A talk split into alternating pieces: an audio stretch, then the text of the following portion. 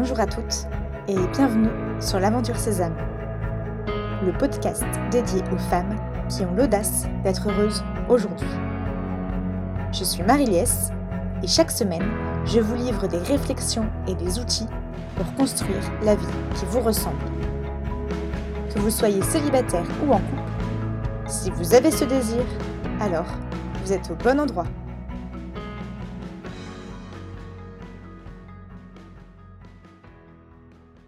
Mariée au premier regard. Bon. Il paraît que c'est une émission de télé qui existe et qu'elle fonctionne assez bien. En fait, ça ne m'étonne pas. Et c'est bien ça le problème. Aujourd'hui, beaucoup imaginent que l'amour se fait comme un flash.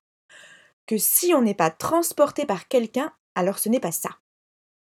Et donc, la recette de cette émission, c'est qu'elle nous fait croire que l'amour est magique.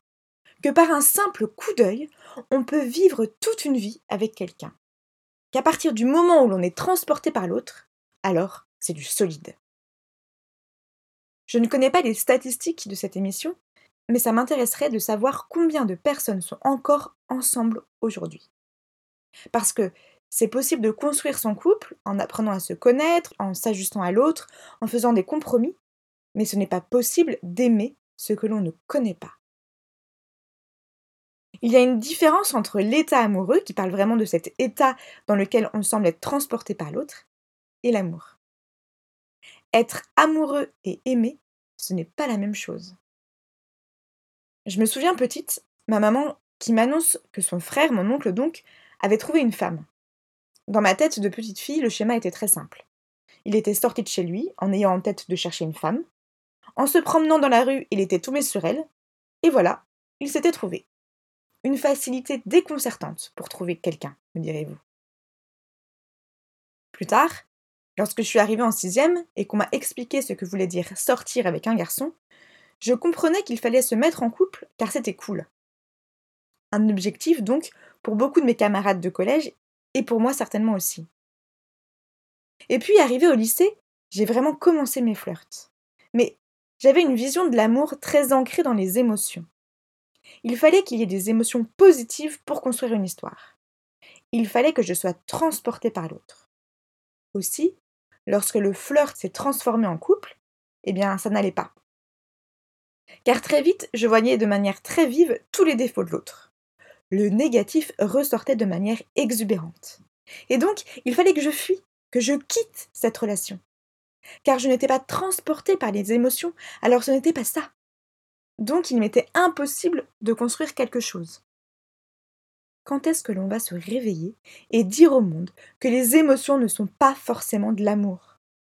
Quand est-ce que les couples vont dire aux célibataires que ce qui les habite dans le quotidien n'est pas de l'émotionnel? Quand est-ce que les couples vont raconter que les émotions peuvent arriver avec le temps?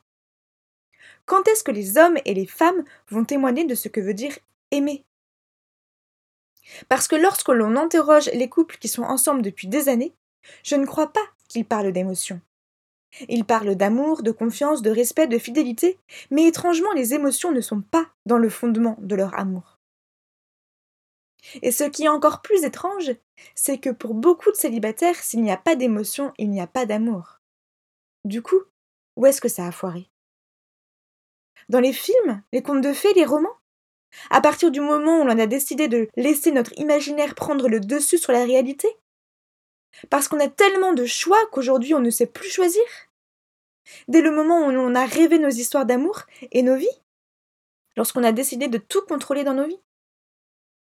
Je crois qu'aujourd'hui, pour commencer, nous devons faire un pacte avec nous-mêmes.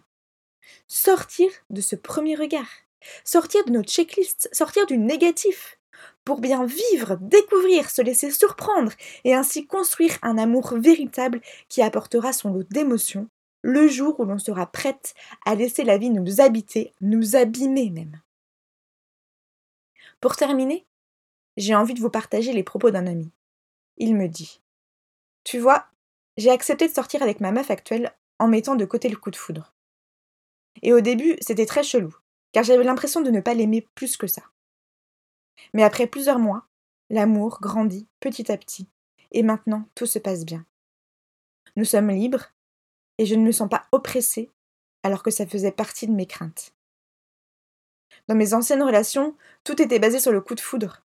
Et l'inconvénient avec ça, c'est que tu ne veux pas sortir de cet état de rêve, et donc tu ne t'affirmes pas trop, et tu n'es pas totalement vrai, pour ne pas briser cette magie. Alors que là, dans ma relation, je suis vrai. On se dit les choses en toute franchise, sur tous les sujets. Et je suis en désaccord sur certaines choses. Mais je comprends que de toute façon, je ne sortirai jamais avec mon clone, et que de toute façon, il y aura toujours des différences. On prend le temps, comme tu me l'as conseillé, et c'est génial pour l'instant. Ça donne de l'espoir, non? Alors, osons sortir de notre tête cette idée de coup de foudre et vivons intensément notre vie en construisant notre amour pour l'autre. Pour suivre l'aventure Sésame, rendez-vous sur le site www.aventure-sésame.fr. Si vous aimez ce podcast, n'hésitez pas à en parler autour de vous et à le partager sur les réseaux sociaux. Belle semaine